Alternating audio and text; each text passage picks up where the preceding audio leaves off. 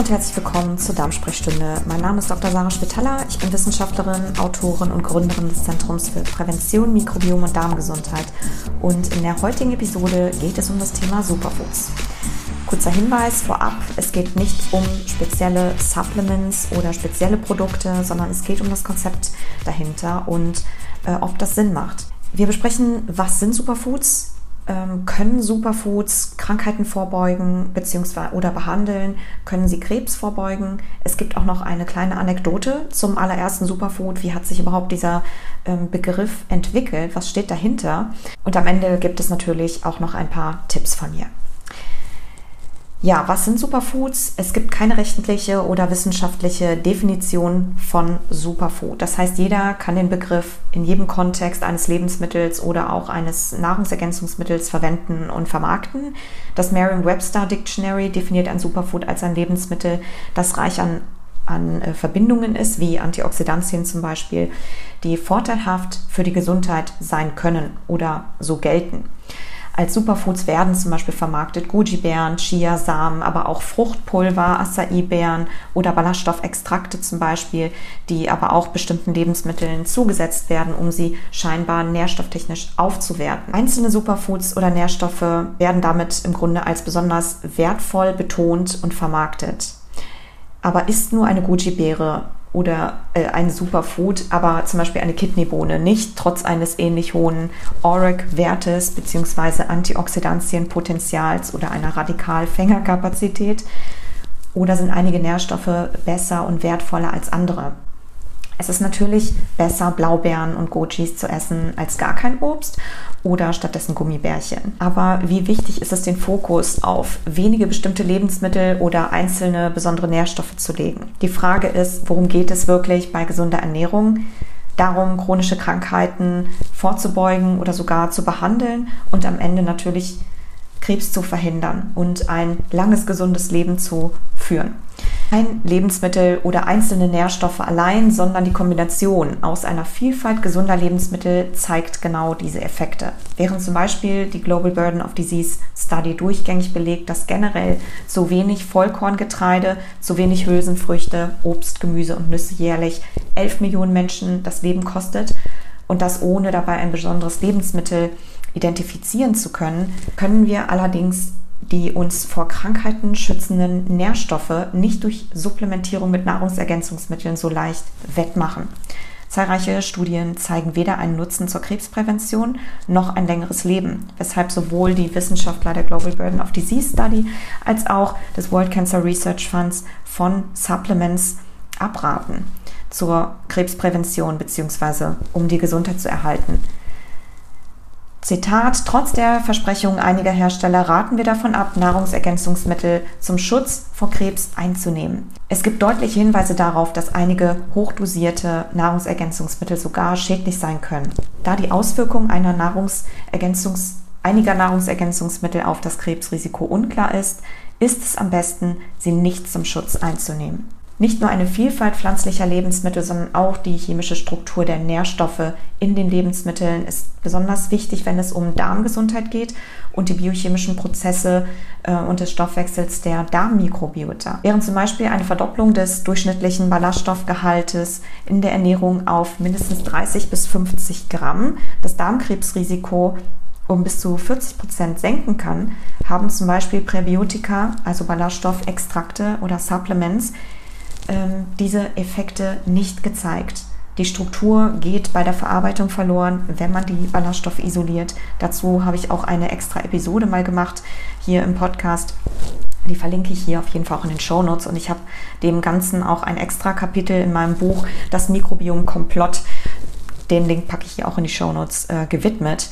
Insofern, wer sich da gerne äh, nochmal reinarbeiten möchte, gerade was das Thema Lebensmittelstruktur und Nährstoffstruktur auf Darmmikrobiota angeht und auf die Verdauung und die Gesundheit, dem empfehle ich auf jeden Fall das Buch zu lesen. Da es nicht um einzelne Nährstoffe geht oder einzelne Lebensmittel hervorgehoben werden sollten im, im Rahmen einer ausgewogenen Ernährung, hat die USDA 2012 beschlossen, keine Daten mehr zum Antioxidantienpotenzial einzelner Lebensmittel zu veröffentlichen, und zwar mit zwei Begründungen.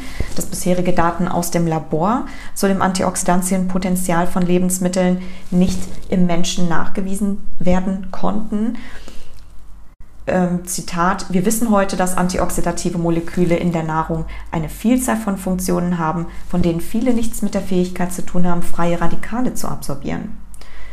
ORAC-Werte werden routinemäßig von Lebensmittel- und Nahrungsergänzungsmittelherstellern missbraucht, um für ihre Produkte zu werben und von Verbrauchern, um sich bei der Wahl ihrer Lebensmittel und Nahrungsergänzungsmittel zu orientieren. Eine kleine Geschichte dazu. Woher stammt der Begriff Superfood? Wie ist es dazu gekommen? Das früheste aufgezeichnete Beispiel stammt aus Anfang des 20. Jahrhunderts, aus der Zeit des Ersten Weltkriegs und wurde als Teil einer Marketingstrategie der United Fruit Company, die den meisten als Chiquita oder Chiquita Bananas in den USA äh, oder bekannt ist, in den USA verwendet, um den Import von Bananen aus Südamerika und deren Verkauf in den USA zu fördern. Die United Fruit Company hat eine Infobroschüre gedruckt oder mehrere wie zum Beispiel The Value of the Banana, mit Tipps für die Bevölkerung, in jeder Mahlzeit Bananen als Beilage zu essen, wodurch der Bananendiät-Hype entstanden ist. Bananen wurden ab sofort als Superfood vermarktet. Es entstand nicht nur dadurch der Bananendiät waren, sondern auch eine ziemlich blutige Geschichte der sogenannten Bananenkriege in Mittelamerika. Einfach mal bei Google United Fruit Company Banana Wars eingeben und man wird definitiv fündig. Und ähm, ich habe in meinem Buch Das Mikrobiom Komplott auch einen sehr, sehr großen Teil zum Thema Lebensmittelpolitik und inwiefern Lebensmittel und Nahrungsmittel eigentlich auch in einem größeren Kontext nicht nur auf die Gesundheit wirken, sondern eben auch auf die Politik und die Leben von Menschen einen sehr, sehr großen Einfluss haben. Also den Alltag des, des Menschen und die Struktur innerhalb von, ähm, von Ländern.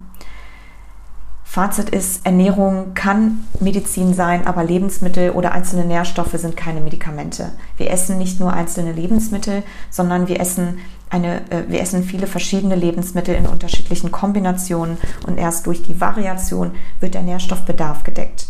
Wissenschaftlich gesehen gibt es keine Superfoods, sondern jedes frische pflanzliche Lebensmittel hat eine besondere Nährstoffkombination, was es in dem Sinne als Superfood qualifiziert. Am Ende habe ich noch vier Tipps für optimalen Nährstoffgehalt in der Ernährung. Der erste wäre visuell farblich bunt zu essen für maximalen Nährstoffgehalt. Der zweite Tipp ist frisch, also kurze Transportwege bedeutet also eher regionales, was gerade um die Ecke wächst, zu essen jeden Tag, drittens, jeden Tag ein bisschen was anderes, also vielfältig zu essen, die Ernährung zu variieren und viertens, so gut strukturell erhalten, wie es geht, das heißt wenig industriell verarbeitet. Das ist besonders wichtig, wenn es um die Darmmikrobiota, Gesundheit und die Verdauung geht. Fazit des Wissenschaftlichen Bundesrates der deutschen Bundesregierung zum Thema Superfoods. Es fällt auf, dass verschiedene, dass verschiedene Empfehlungen im Bereich der Gesundheit jeweils nur geringe Beiträge leisten. Verkürzt ausgedrückt, es gibt kein Superfood.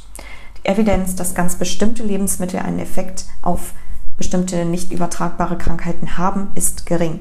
Vielmehr bezieht sich die zentrale gesundheitliche Empfehlung auf das Ernährungsmuster.